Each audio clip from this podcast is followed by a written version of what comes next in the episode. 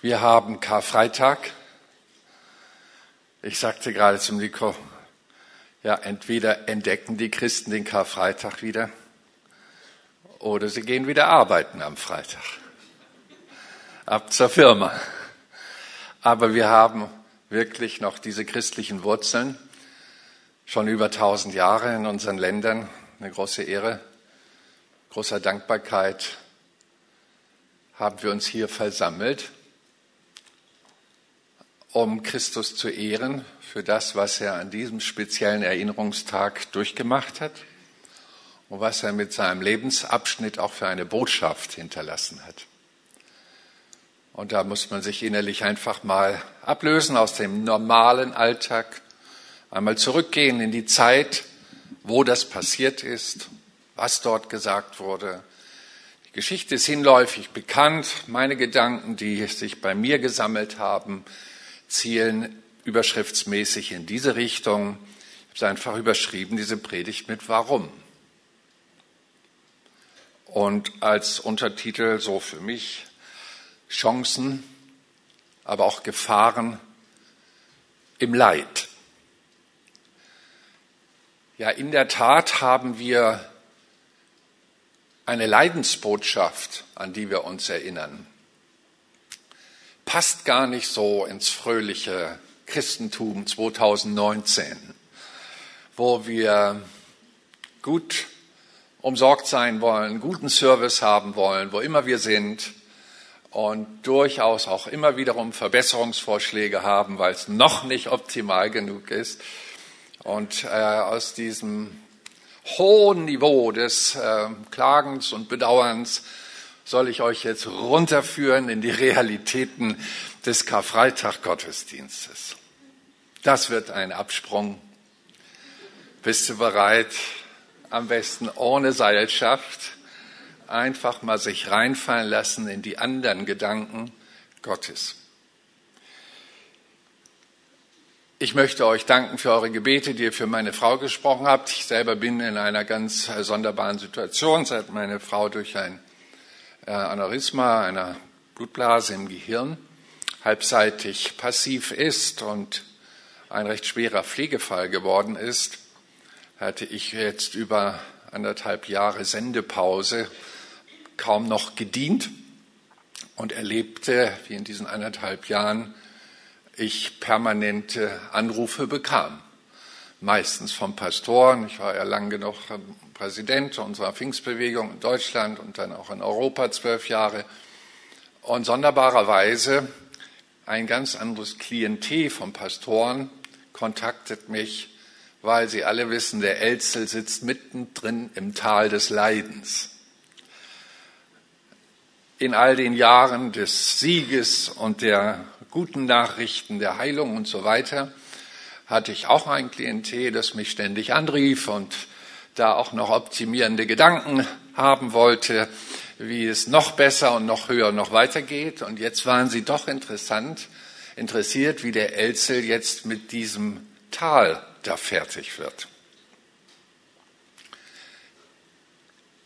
Ja, und dann kommt es auch zu Anrufen wie letzte Woche, jetzt oder gerade, was haben wir, drei Tage her, Pastor einer großen Gemeinde, er sagt, Ingolf, ich verstehe die Welt nicht mehr. Äh, nach über 15 Jahren so reichliche Segnung und Wiederherstellung und Heilung erleben wir einen Schicksalsschlag nach dem anderen in der Gemeinde. Ich weiß nicht ein und aus, unsere Theologie reicht hier nicht. Schick mir mal ein paar Predigt- und Lehrkonzepte und gib mir einen guten Ratschlag. Ja, in der Tat, wir sind, wenn wir nicht aufpassen, bald Weltmeister im Verdrängen des Leides passt einfach nicht rein in unsere Pro-Life-Dimension. Und der Titel verspricht ja auch Schönes. Wir freuen uns alle schon heimlich auf Ostersonntag und hoffen, dass wir den Karfreitag gut überstehen. Und zum Glück wissen wir auch, wie die Geschichte ausgeht. Aber man muss auch Karfreitag lernen auszuhalten.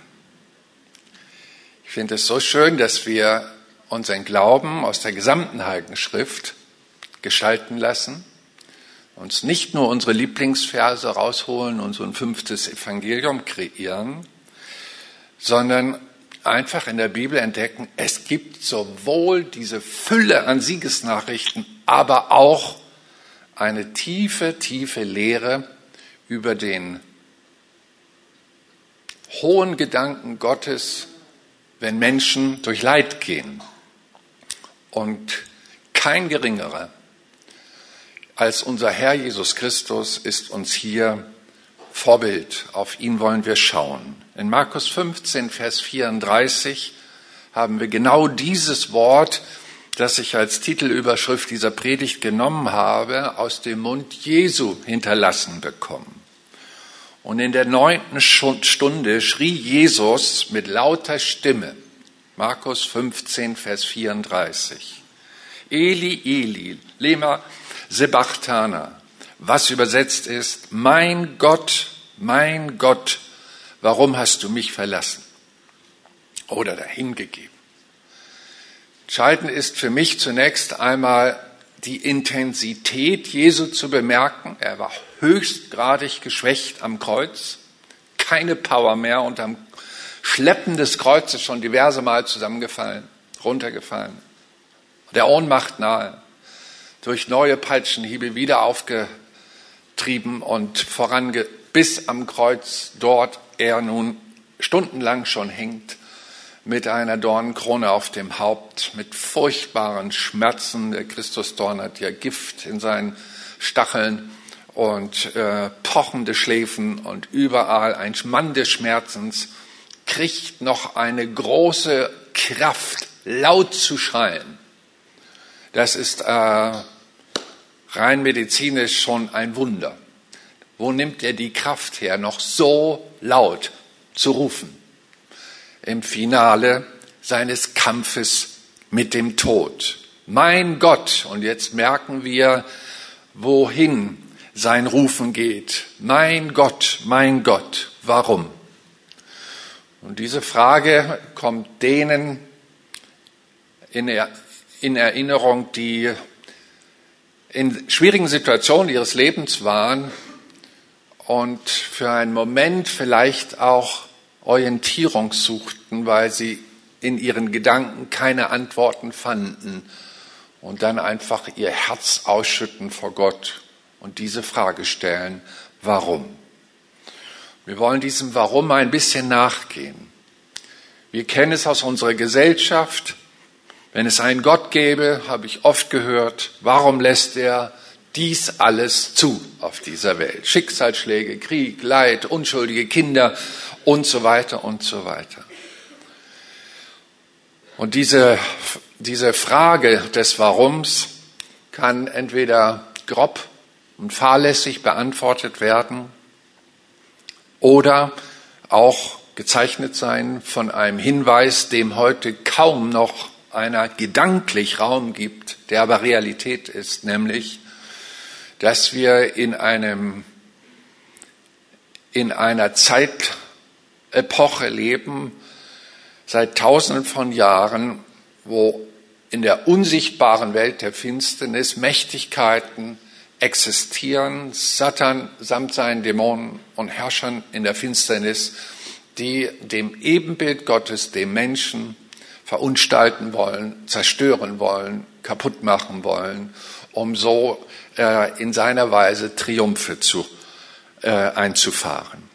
Satan sagt Jesus in Johannes 10, Vers 10, der kommt nur, um zu stehlen.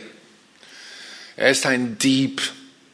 Er beraubt die Menschen von dem, was Gott ihnen gegeben hat. Vom Urvertrauen durch Abtreibungswünsche der Mutter bis hin in die Realitäten, die uns ja hinläufig bekannt sind, wenn wir an die Tausenden von Schicksalsschlagsvarianten denken, die es so gibt. Furchtbare Nachrichten. Der Dieb kommt nur, um zu stehlen, zu rauben, zu töten, zu verderben. Und das ist eine Realität, an die wollen wir uns erinnern. Denn das, was am Kreuz von Golgatha geschah, ist nicht nur ein Mensch, der litt und Jesus litt sehr, sondern es geht hier um eine Auseinandersetzung in einer anderen Dimension. Denn auch Christus war auf der Abschussliste Satans, schon ganz früh, kaum geboren, hat er den König eifersüchtig gemacht und hat äh, diesen Flächenbrand der Kindermorde bis zum zweiten Lebensjahr initiiert. Es war von ihm ausgegangen. Er ist der Zerstörer allen Gutens. Und es ist wahr, wir haben noch nicht das Reich Gottes so auf dieser Erde ausgebreitet, dass wir eine absolut neutrale Zone hätten, sondern wir sind durch die Heilige Schrift aufgefordert, einen guten Kampf des Glaubens zu kämpfen und zu beten, dein Reich komme, dein Wille geschehe. Das zeigt, hier ist die Auseinandersetzung zwischen Bewahrung, Schutz und Gnade, aber auch zwischen Angriffe aus der Welt der Finsternis, die uns Menschen Übles bereitet.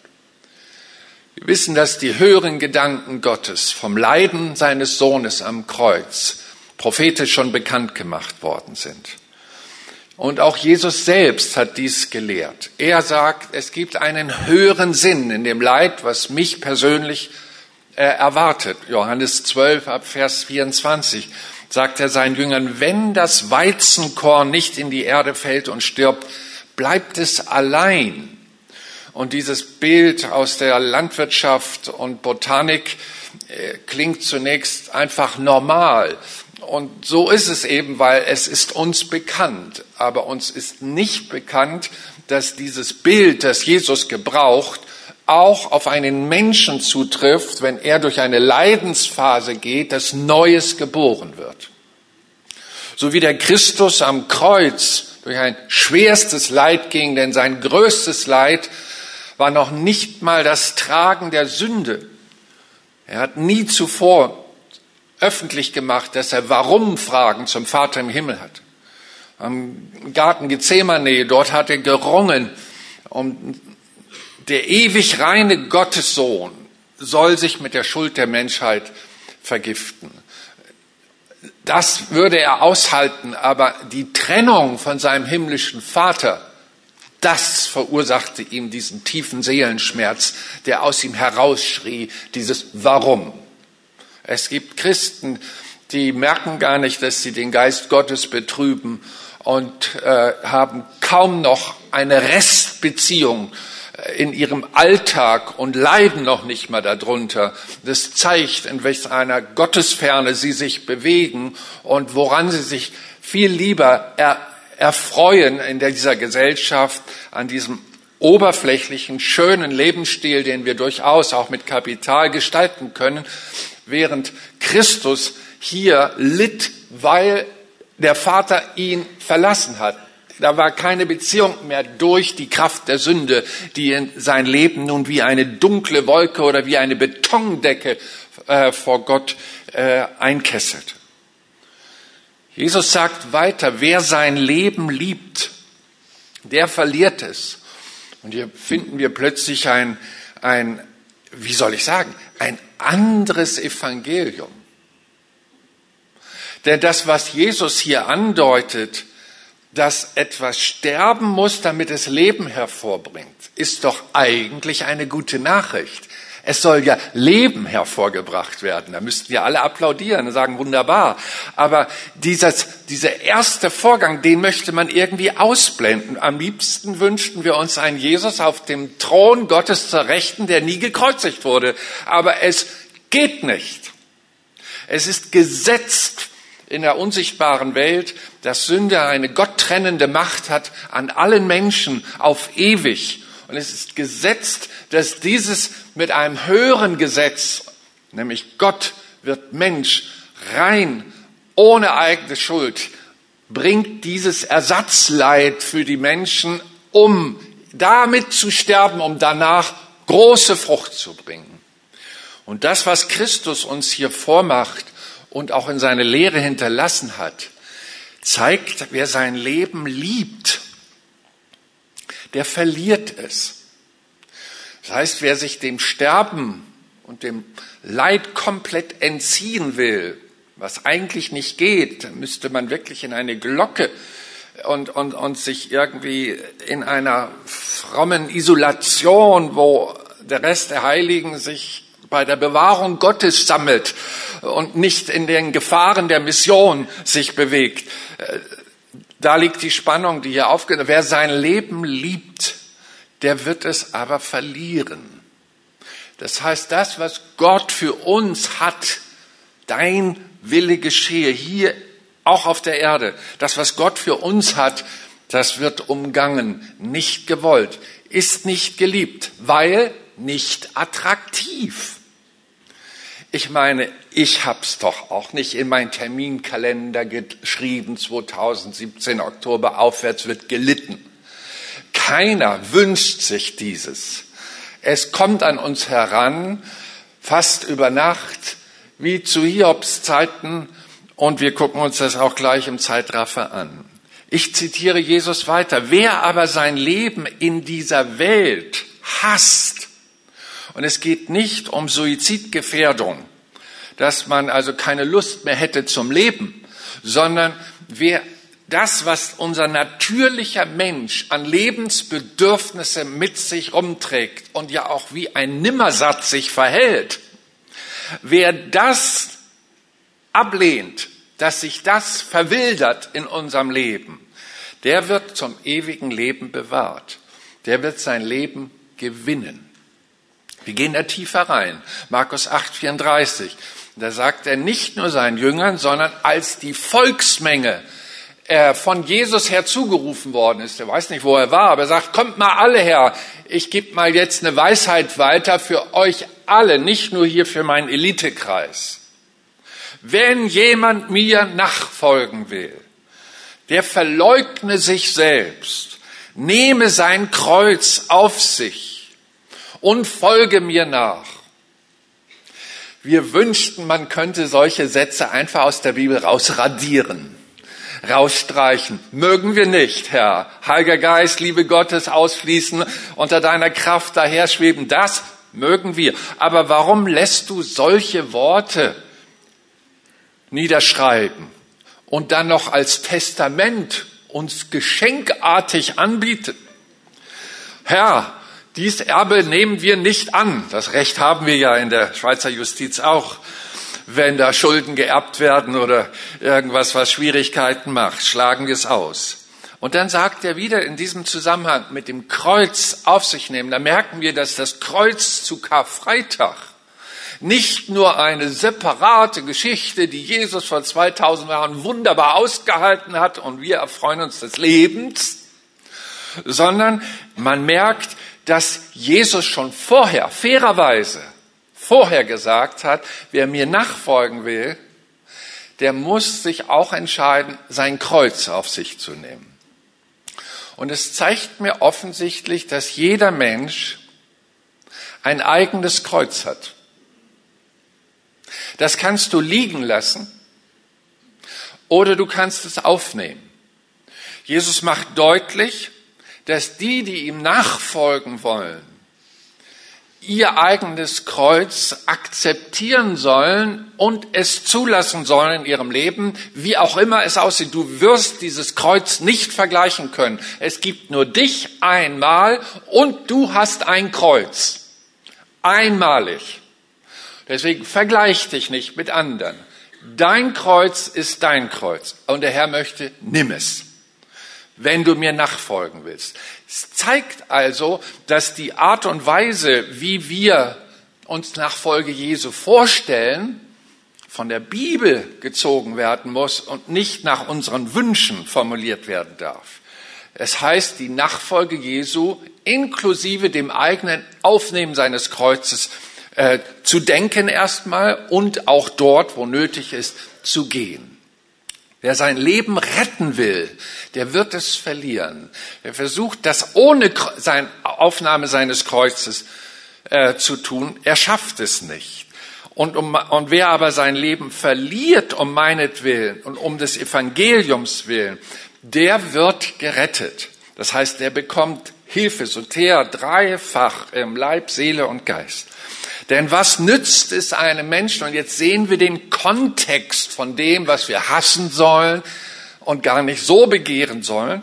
Wer, was nützt es einem Menschen, wenn er die ganze Welt gewinnt? Und da Ich meine, wir sind in Europa sehr gut aufgestellt, auch kapitalmäßig. Ähm, wir leben ein hohes Niveau, haben einen vollen Kühlschrank ähm, und noch viele offene Wünsche.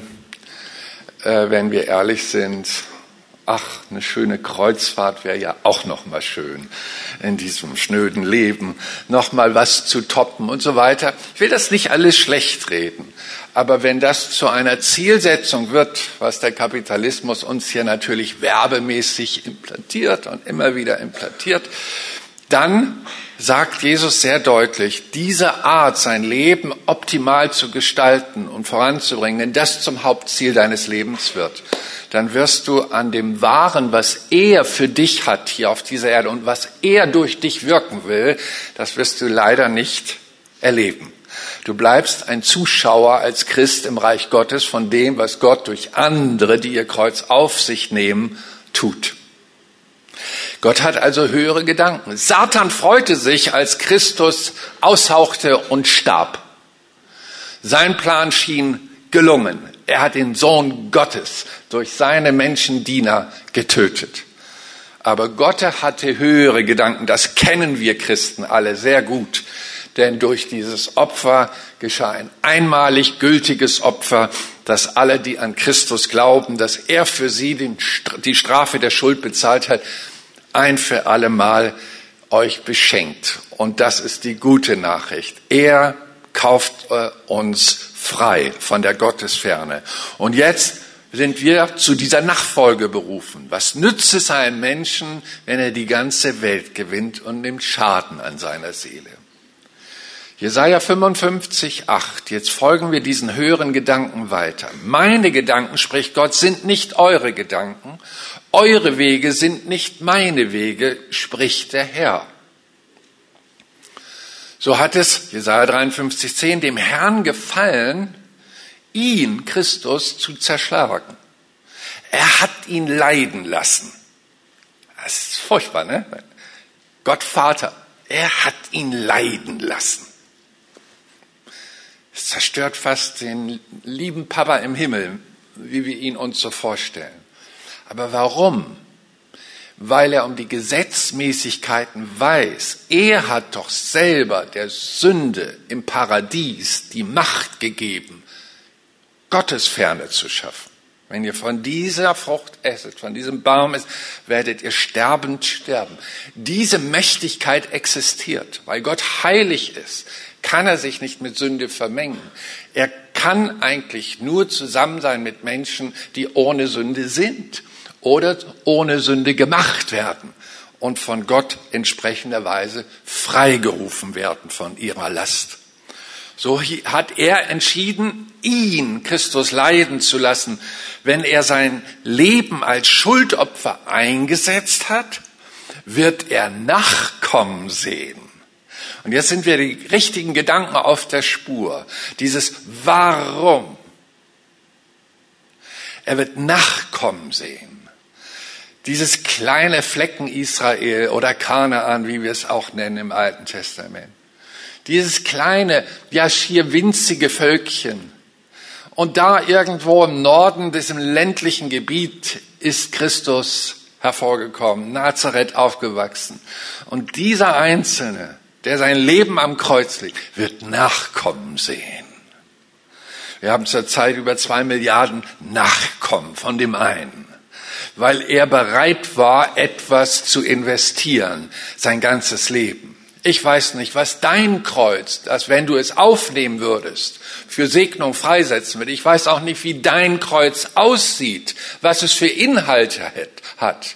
Aber eins sollst du wissen, wenn du versuchst, dein eigenes Leben vor allem was, von allem, was einem wehtut im Sinne von wegen Christus Gläubigkeit geschmäht zu werden, abgelehnt zu werden. Wenn du versuchst, dich das überall so, dich zu bewahren und daraus zu reden, Du wirst merken, du kommst nicht an die höheren Gedanken Gottes dran, dass wenn du bereit bist, auch deinen Ruf um Jesu willen zu opfern, und dich klar zu ihm zu stellen, auch zu seinen Werten, auch wenn es für dich unangenehm wird, dann nimmst du dein Kreuz auf dich.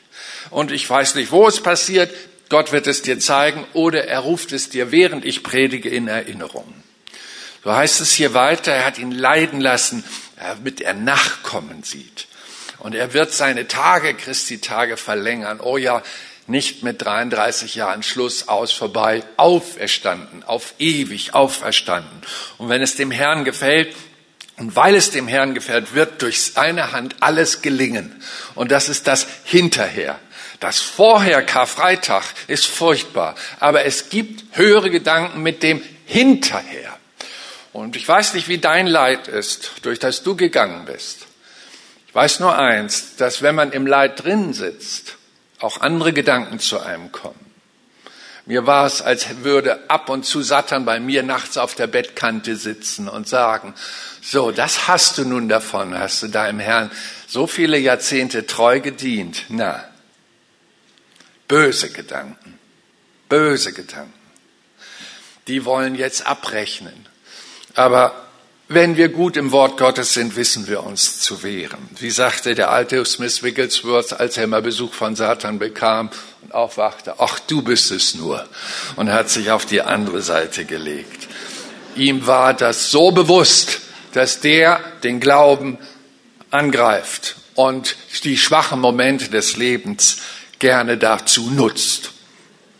Jesaja 53, 11, um die Mühsal seiner Seele willen. Das Leid Christi war nicht nur ein körperliches, sondern auch ein psychisches. Will er, wird er Frucht sehen. Toll. Er wird sich sättigen an diesen Ergebnissen. Und der Kollegen und Pastoren habe ich gesagt, zeig mir eine gesalbte Frau Gottes, zeig mir einen gesalbten Mann Gottes, und ich sage dir, ohne die Person zu kennen, sie hat eine Leidensgeschichte. Es gehört nicht ganz zu unserem Metier, auch das Leid zu verkünden. Aber der Karfreitag, finde ich, bietet sich dazu an. Wohlwissend, dass die höheren Gedanken Ostersonntag kommen. Aber das müssen wir doch lernen auszuhalten. Das dürfen wir nicht umschiffen.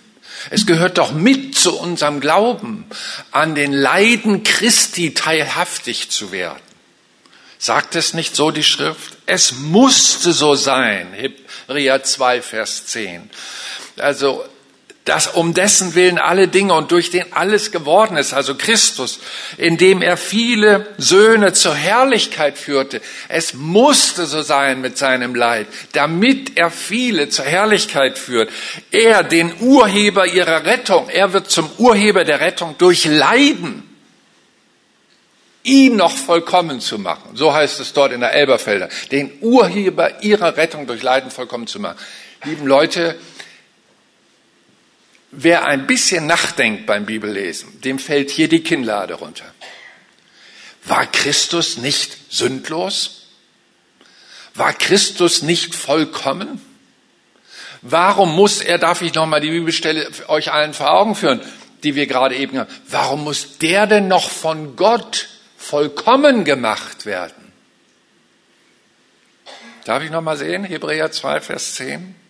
Ihr müsst euch das tief einprägen den Urheber ihrer Rettung durch Leiden vollkommen zu machen. Es gibt neben der Sündlosigkeit noch andere Ebenen der Vollkommenheit. Und das ist sehr schön erklärt im zweiten Kapitel. Keine Bibelstunde jetzt, aber ihr seid bevorzugt. Ich habe das alles studiert und bringe jetzt den Extrakt. Da lesen wir ab Vers äh, 17. Daher musste er in allem, lieben Schwestern und Brüder, ihnen gleich werden, den Schwestern und Brüdern. Was heißt das? Er fror, er litt Hunger, er kannte Einsamkeit, er kannte das Leben hier auf der, er kannte Ablehnung, okay? Er kannte Versuchung, bösester Art. Und dann heißt es, er musste uns gleich werden. Auch wir kennen ja Versuchung. Damit er, und jetzt kommt die Vervoll, Ver, äh, Vollkommenheitsbeschreibung Jesu, damit er barmherzig und ein treuer hoher Priester, das heißt Vermittler zwischen Gott und den Menschen ist. Gott hat seinen Sohn vollkommen gemacht. Und sagt man nicht so, wenn ein Mensch in einer Sache gelitten hat, kann er einen anderen, der auch leidet in dieser Sache, viel besser verstehen? Ich habe mal so einen geschiedenen Treff gemacht. um nur mal so ein Modethema unserer Gesellschaft in der Zeit der Untreue herauszupicken. Äh, das ist schon toll, wie die sich trösten können. Wir sind alle durch dieses Tal gegangen, alle diese Ablehnung durchlitten und haben ihre Wunden. Leider sind sie selten heile durchgegangen. Sie sind bitter geworden, sie sind wütend geworden, sie sind Sie haben ihre Vertrauensfähigkeit verloren und haben Schaden gelitten in dieser Zeit des Leidens. Christus aber wurde vollkommen gemacht. Allen Versuchungen, Drangsalen hat er gesund reagiert. Er hat vertraut, auch wenn es weh tut. Mein Vater im Himmel hat höhere Gedanken. Da ruhte er, das war sein Zuhause. Und so heißt es hier weiter, daher, heilige Brüder, Teilhabe der himmlischen Berufung, betrachtet doch den Apostel und Hohenpriester unser Bekenntnis Jesus. Das tun wir hier in diesem Gottesdienst. Wir richten uns auf Jesus aus, wollen ihn, der gelitten hat, betrachten, der geschrien hat manchmal in seinen Gebeten zu Gott. Es war nicht nur im, äh, im, am Kreuz der Fall, sondern er hat wirklich Auseinandersetzungen geführt. Ich weiß nicht, was für Stimmen Satan ihm da alles so gesendet hat, wo er sich auseinandersetzen musste, was für Schmerzen ihm zugefügt worden sind, auch psychischer Art. Das alles hat er durchlitten, um barmherzig zu sein, weil er weiß, du, du gehst auch gerade einen schweren Weg. Und ich werde dich unterstützen. Ich weiß, wie das ist. Ich weiß, wie das ist. Matthäus 8, 31, so fing er an, sie zu lehren. Der Sohn des Menschen muss vieles leiden. Er hat das vorweg prophezeit. Und Paulus bekam ja auch später dann diese Offenbarung, äh, neben Gemeinde und Charismen und Abendmahl und Gemeindezucht und wie das alles zu funktionieren hat, hat er aber vorrangig auch ein Vermächtnis hinterlassen, eben das Evangelium, was wir nicht mögen, das des Leidens. Es heißt hier von ihm an die Christen in Philippi 1, 29, euch, ihr lieben Christen, ist im Blick auf Christus geschenkt worden, jetzt kommt etwas Sonderbares, nicht allein an ihn zu glauben. Ich finde, der Glaube hat in der Bibel die höchste Verheißung. Alles ist möglich dem, der da glaubt.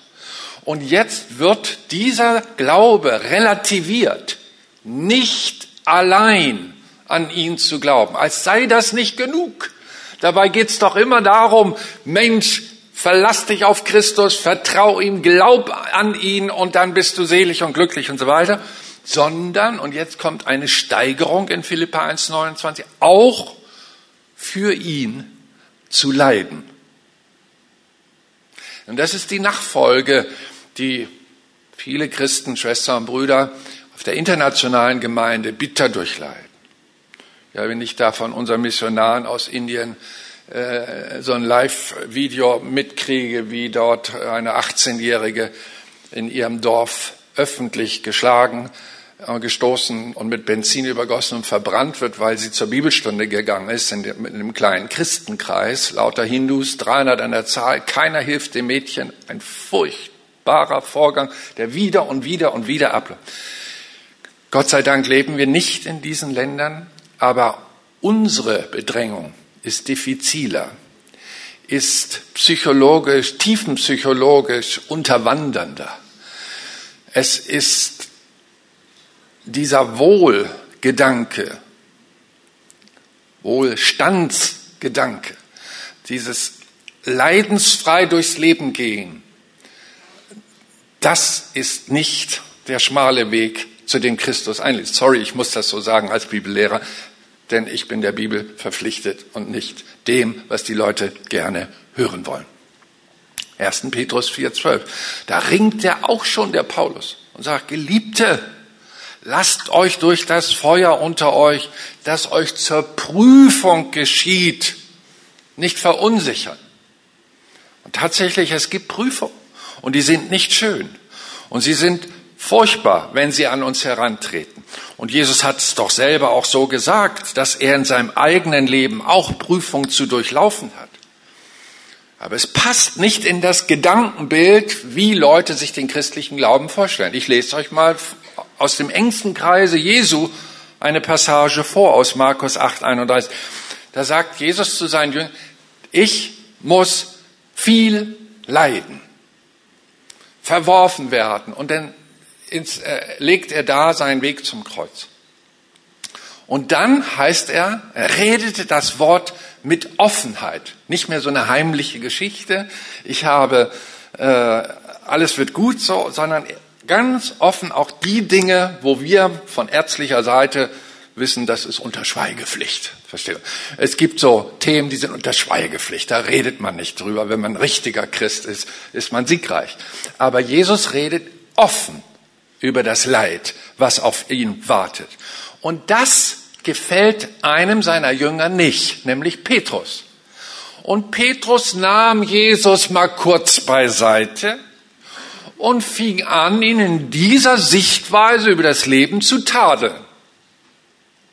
Das widerfahre dir bloß nicht. Also, dass du jetzt hier so depressive Sätze hinterlässt, das steigert doch nicht unser Wohlbefinden. Was machst du hier? Und ich glaube, dass es auch in unserer Zeit Entwicklung gibt. Und ich will jetzt nicht die Klagelieder über die Hypergrace und was es sonst noch alles so an, an, an oberflächlicher Theologie gibt. Alles schön, alles gut, immer heile Welt. Und äh, Endzeit war schon und was es da alles so, äh, naja, äh, für Verirrungen und Wildtriebe gibt, das passt natürlich in die Seele eines Menschen, der in sich selbst verliebt ist. Aber dieser Narzissmus, das ist doch nicht unser Ziel des Glaubens. Wir haben Christus, unseren hohen Priester, auf den wir uns fokussieren und der hat in seiner Biografie Karfreitag. Und der hat gesagt, ich werde mein Kreuz auf mich nehmen. Und der hat hinterlassen, und du sollst auch dein Kreuz auf dich nehmen. Wie das aussehen kann, wissen wir aus dem Leben vieler Leute, die ihm nachgefolgt sind. Ich komme ins Finale. Und wir gucken mal einfach rein in diese, in diese furchtbaren Dinge, äh, wenn, wenn Leid in unser Leben kommt. Hiob. Da kam ein Bote zu Hiob und sagte, die Rinder waren gerade beim Pflügen und die Eselinnen weideten neben ihnen. Da fielen die Sabäer ein, nahmen sie weg. Die Knechte wurden erschlagen mit der Schärfe des Schwertes. Und noch redet, da kam ein anderer und sagte, Feuer Gottes fiel vom Himmel, brannte unter den Schafen und den Knechten und verzerrte sie alle. Und während Hiob so eine Nachricht nach dem anderen, nach der anderen kriegte, wurde er plötzlich pro Botschaft immer ärmer. Es war ja sein Wohlstand, sein Reichtum. Seine Schafe, sein Besitz, seine Angestellten, alle wurden da weggerafft. Noch redete dieser, da kam ein anderer und sagte, die Chaldäer hatten drei Abteilungen aufgestellt, sie über die Kamele gefallen, haben sie alle weggenommen. Nochmal, da ging es ja um Kapital. Und das ist natürlich keine gute Botschaft, dass die Bibel verschweigt, dass Kapitalisten auch ärmer werden können, um zu sehen, ob Gott sie prüfen darf. Und das war das höhere Geheimnis des Hiobs. Er begriff je länger je mehr, ich bekomme hier jetzt nicht die Strafe meiner Sünden auferlegt. Denn die Strafe unserer Sünden trug Christus. Jesaja 53. Strafe unserer Schuld trug er. Sondern ich durchlaufe hier eine Prüfung und ich möchte innerlich begreifen lernen, nicht nur vom Hören sagen, sondern ich möchte begreifen lernen, wie gesund meine und wie innig meine Beziehung zu meinem Gott ist. Ob ich von ihm lasse, wenn es im Leben nicht so läuft. Ob ich fest genug an ihm klebe, auch wenn es schwierig wird. Ich fand es dramatisch, als ich in diesen drei Krankenhäusern meine Frau jeden Tag begleitete, in Jerusalem, Göttingen, an der Uniklinik und in Hamburg, monatelang, was ich da für Geschichten höre dass sie hier jeden Tag auftauchen, die Tagespflege übernehmen, vom Frühstück bis zum Abendbrot. Andere Männer suchen sich eine andere Frau, die funktioniert. Dachte, ja, das ist dann, wenn man in sich selbst verliebt ist. Aber wie ist es denn mit Nächstenliebe? Wie ist denn, dass unser Ja ein Ja sein soll, auch wenn es etwas kostet? Wie wäre es denn mit dem Kreuz, das auf sich zu nehmen? Und all diese Geheimnisse, die in dieser Gesellschaft so eine Auseinandersetzung finden, dass wir manchmal sagen würden, ich gehe drum herum, es passt mir nicht mehr. Und während die Knechte nach Ausreden kamen andere und dann kam ein Sturm, während die seine zehn Kinder Party machten und sie wurden alle vernichtet und zu guter Letzt hat er noch seine Frau vom Glauben abwimmeln können. Satan übrigens, Satan persönlich. Und er durfte auch noch den Hiob krank machen. Einer quälenden Hauterkrankung. Und all diese Dinge geschahen und der Herr hat, gegen, hat gegeben und der Herr hat genommen. Da bewahrte er seine Gedanken. Und der, der Name des Herrn sei gepriesen. Wow, was für eine gesunde Reaktion auf schwierige Lebensumstände. Das ist keine Verdrängung. Das ist der schmale Weg, der im Kopf von Hiob ist. Bei allem sündigte Hiob nicht und er warf Gott nichts vor. Hey, ich weiß nicht, was bei dir los ist, aber bitte, lass dich heute in dieser Predigt an die Seite des Gekreuzigten holen und wirf Gott nichts vor. Du kannst ihn fragen, warum? Lies die Bibel, er wird es dir erklären. Und vielleicht nimmst du die Botschaft ja auch mit. Sein Schweigen, Jesaja 18,4, gilt für eine gewisse Zeit. Dann greift er ein. Und da, da kann man leidend warten und das auch aushalten, weil man weiß, so ist mein Gott. Zu seiner gewissen Zeit greift er ein. Ich lese euch hier von einem Mann, den ich in der Geschichte, Kirchengeschichte, alten Kirchengeschichte ausgegraben habe. Und das betrifft das Land Armenien. Mir ist es wichtig, dass diese Geschichte bekannt wird, denn äh, sie ist schnell übersehen, aber sie deckt sich haargenau mit dem, was die Heilige Schrift in Bezug auf das Evangelium des Leidens hinterlassen hat. Nach der Himmelfahrt, ich lese aus den Kirchenpostelen der frühen Kirchengeschichte, zweites Jahrhundert, nach der Himmelfahrt unseres Erlösers sandte der Apostel Thomas, einer von den Zwölfen, den Thaddäus, einen von, der, von den 70, nach Edessa, dem Abgar zu heilen und das Evangelium nach dem Wort des Herrn Jesus Christus dort in Albanien zu verkünden. So berichtet der armenische Historiker Moses von Kyrene. Thaddäus heißt darum auch der Apostel der Armenier. Ebenso war auch er, der heilige Apostel Bartholomäus, in Armenien tätig, wo er auch den Märtyrertod erlitt aber das durch Thaddäus und Bartholomäus verbreitete Christentum hielt sich noch recht lange in Armenien. Doch dann nahm das Götzentum wieder zu und der christliche Glaube wurde verdrängt. Und jetzt ist hochinteressant, drei Generationen, weil sie die beiden Evangelisten des Herrn Jesus Christus getötet haben, müssen drei Generationen leiden. Drei Generationen lang wird kein Evangelium nach Armenien mehr gesandt. Und dann aber kommt wieder eine neue Epoche. Anfang 311, 312 nach Christus. Das Götzentum hat ihm Überhand genommen. Doch dann wurde der Apostel Gregorius dorthin gesandt. Und der amtierende König, Dat der Dritte, wurde sein Feind. Ich muss die Sache verkürzen. Er wollte ihn zwingen, nachdem er etliche zum Glauben an Christus geführt hat und auch Heilung verbreitete, dass er der zerroistischen Göttin Anatia doch opfern solle. Der ließ sich aber foltern und verweigerte diesen Götzendienst, weil er um die Schrift wusste. Daraufhin hat der König ihn zu Tode verurteilt. Und jetzt kommt das Unglaubliche. Die Art und Weise, wie man ihn tötete, war, dass ein Soldatentrupp ihn rausbrachte vor die Stadt Irivan heute, und da vor dem großen Berg Ararat, wo man die Arche Noah findet, ein großes, fruchtbares Tal, sind tiefe, 20, 30 Meter tiefe Löcher, 60 Zentimeter, 70 Zentimeter. Und dort wurde in ein dieser Löcher abgesägt und sollte dort unten jämmerlich zu Tode gehen. Und eine Bäuerin die auf dem Feld arbeitete, sah. Und Gott legte ihr aufs Herz, das hätte sie so nicht gesagt, jeden Tag dort ein Stück Brot reinzuschmeißen. Ich mache die Geschichte kurz nach 13 Jahren ist der König dermaßen krank, die Geschichte schreibt, er hätte ein Schweinsgesicht bekommen. Schmerzen Tag und Nacht. Dass seine Ärzte und Berater völlig hilflos sagten, schick doch nach diesem Heiler Gregorius. Der möge doch zu Gott rufen. Ach, der ist doch schon längst tot. Ja, das weiß man nicht. Der ist ja mit diesem Gott verbunden. Der König ließ sich überreden, gab den Befehl und man suchte in den Löchern, nahm die alten Soldaten, die das damals umgesetzt haben, wisst ihr noch wo, und holte den Gregorius daraus. Nach 13 Jahren, die Geschichte beschreibt, seine Haut war aschfahl, 13 Jahre keine Sonne.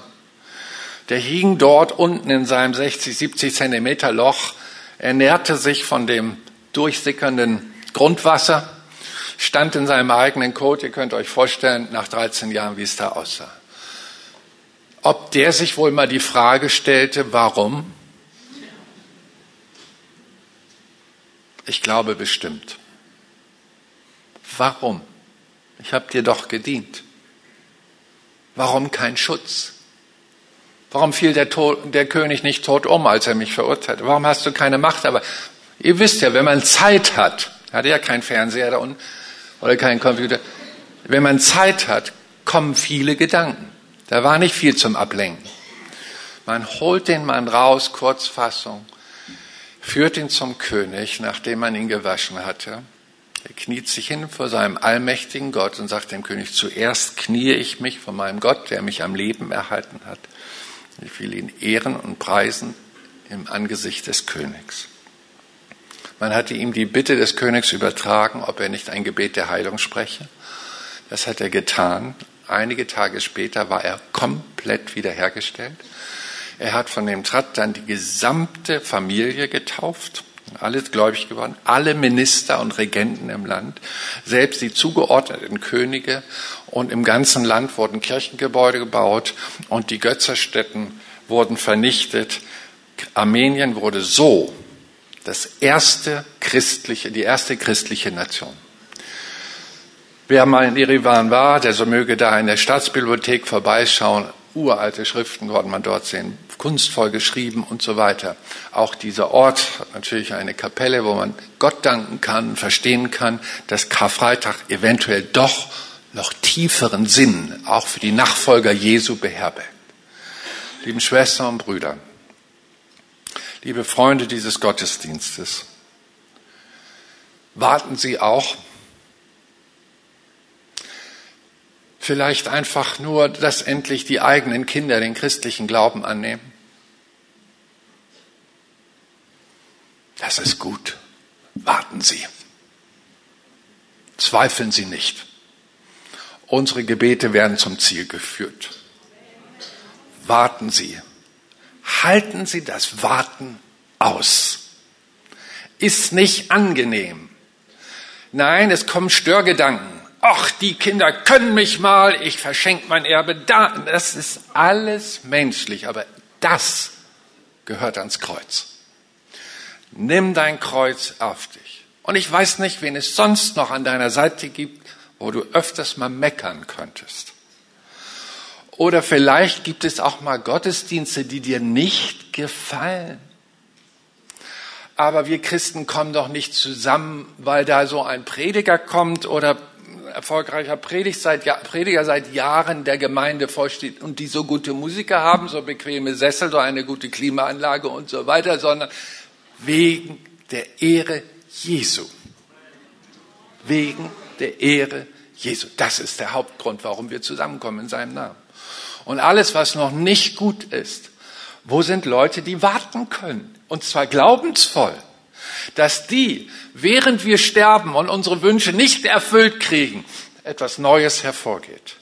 So wie dem Gregorius eine ganze Nation zu Füße gelegt worden ist und unserem wahren Held Christus die Welt zu Füßen gelegt worden ist, und zwar über Generationen und Generationen.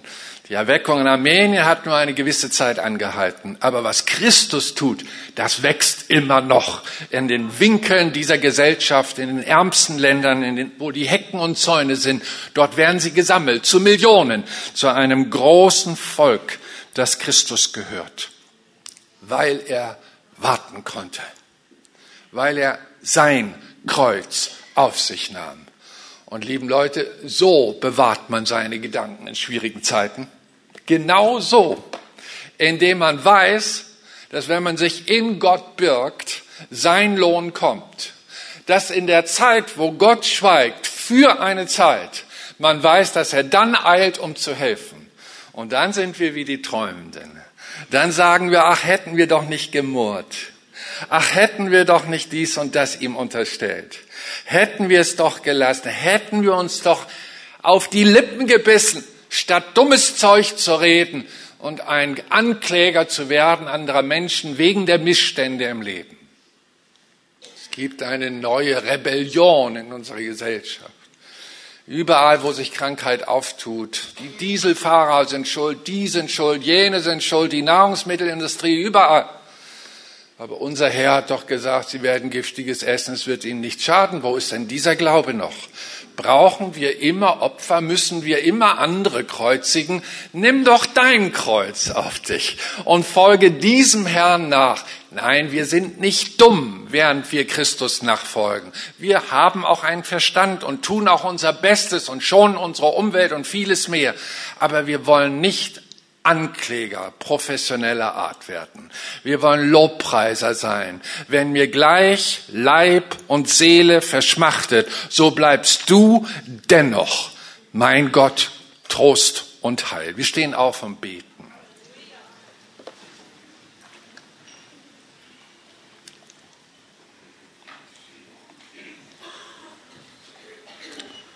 Herr, dein Wort ist uns eine edle Speise und stärkt unseren Glauben tiefgründig.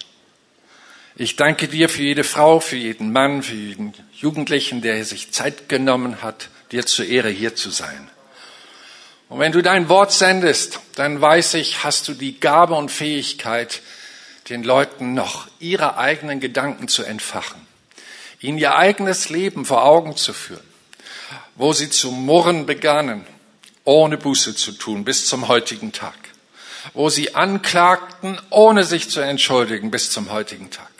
Du siehst, wo dein Volk im Schatten steht und nicht im Licht. Du siehst, wo dein Volk auf hohem Niveau klagt, ohne tieferes Leid anzunehmen. Ich bitte dich, Herr, schaffe kühne Christen. Schaffe starke Christen. Schaffe Leute, die auch inmitten von Leid treu sind zu dir und zu dem, was du bauen willst, deine Gemeinde in dieser Zeit. Und während wir so vor Gott sind, folge ich doch diesem Impuls. Ich weiß, dass der Herr sein Wort sendet und mit seinem Heiligen Geist hier ist, um das, was unter dem Leiden schwach geworden ist, zu stärken. So kenne ich meinen Herrn. Er hat einen Geist gesandt, der ist nicht nur Weltmeister, er ist Himmelsmeister im Trösten. Und ich weiß, dass er hier ist, um dich in deinem Leid, das hinter dir liegt, zu trösten. Vielleicht hast du den, das Leid gar nicht zugelassen, hast es verdrängt. Manche müssen erst mal rauskommen mit ihrem Leid, damit sie auch den Trost des Geistes Jesu empfangen können. Andere wiederum wissen, sie haben sich verirrt. Sie haben Wurzeln der Bitterkeit in ihr Leben gelassen. Sie glauben noch an Jesus, aber sie sind distanzierter. Sie waren mal eifrig in erster Liebe, aber nicht mehr heute. Es sind einige Dinge geschehen, die haben sie abkühlen lassen. Ja, lau werden lassen. Aber um Christi Leiden am Kreuz willen weiß ich und um seines Wortes willen, dass Leute hier bereit sind, umzukehren und einen Neuanfang zu machen und zu sagen, Jesus, ich will dir nicht nur nach meinem Geschmack nachfolgen, ich will dir nach deinem Wort nachfolgen. Ich will nicht davonlaufen, wenn es schwierig wird. Ich will geistlich warten lernen. Gib mir deine Gnade, gib mir deine Kraft dazu. Ist jemand hier, der sagt, Pastor, das war ein Brief Gottes, den du weitergereicht hast für mein Leben. Ich brauche Hilfe. Ich steck da fest. Ich kreise mit meinen Gedanken und bin nicht auf der Spur unseres Herrn, so wie sein Wort es vermittelt. Ich brauche Trost, ich brauche Gnade und Vergebung, weil ich mich verlaufen habe, weil ich ein Ankläger wurde, heimlich, weil ich ein verbitterter Mensch wurde, heimlich. Nur die Ironie macht es deutlich, die in mein Leben gekommen ist, dass ich tief verletzt bin durch das, was mein Leben beschädigt hat. Ich möchte umkehren zu den höheren Gedanken Gottes. Wenn du sagst, ich möchte das Erbe des Paulus haben, dem Leidensapostel, dass denen, die Gott lieben, nach seinem Wort leben, alle Dinge zum Guten gereichen. Da möchte ich wieder hin. Wir nehmen uns jetzt noch die Zeit, während wir auf den Gekreuzigten schauen, der dort stundenlang hängt, und bringen unser Leben zu ihm, bringen unsere verfahrenen Situationen zu ihm, bringen unser Leid zu ihm, gehen gedanklich vor sein Kreuz, der einzige Ort, wo wir sein dürfen, wie wir wirklich sind. Und du darfst das ausdrücken. Komm hier nach vorn. Wir haben ein Gebetsteam, die haben sich vorbereitet. Wir wollen hören, was du loswerden musst. Oder wir wollen trösten, wie der Geist es uns schenkt. Wir wollen dich stärken an diesem Karfreitag. Dieser Gottesdienst soll nicht eine Niederlage fortsetzen, sondern etwas Neues starten in deinem Leben. Eine neue Frucht, die du bisher nicht kanntest einen geistlichen Dienst, der bisher immer noch brach lag. Gott, der Herr, hat höhere Gedanken für dich. Wenn du dieses Gebet willst, komm gerade jetzt nach vorn. Wir werden nicht lange darum werben, aber wenn du merkst, du bist persönlich angesprochen worden heute, dann solltest du Jesus antworten. Du solltest reagieren. Solltest einfach sagen, ich will hier ehrlich sein. Ich möchte diesen Segen, den Gott in diesem Gottesdienst vorbereitet hat, an mein Leben ranlassen. An mein Leben ranlassen.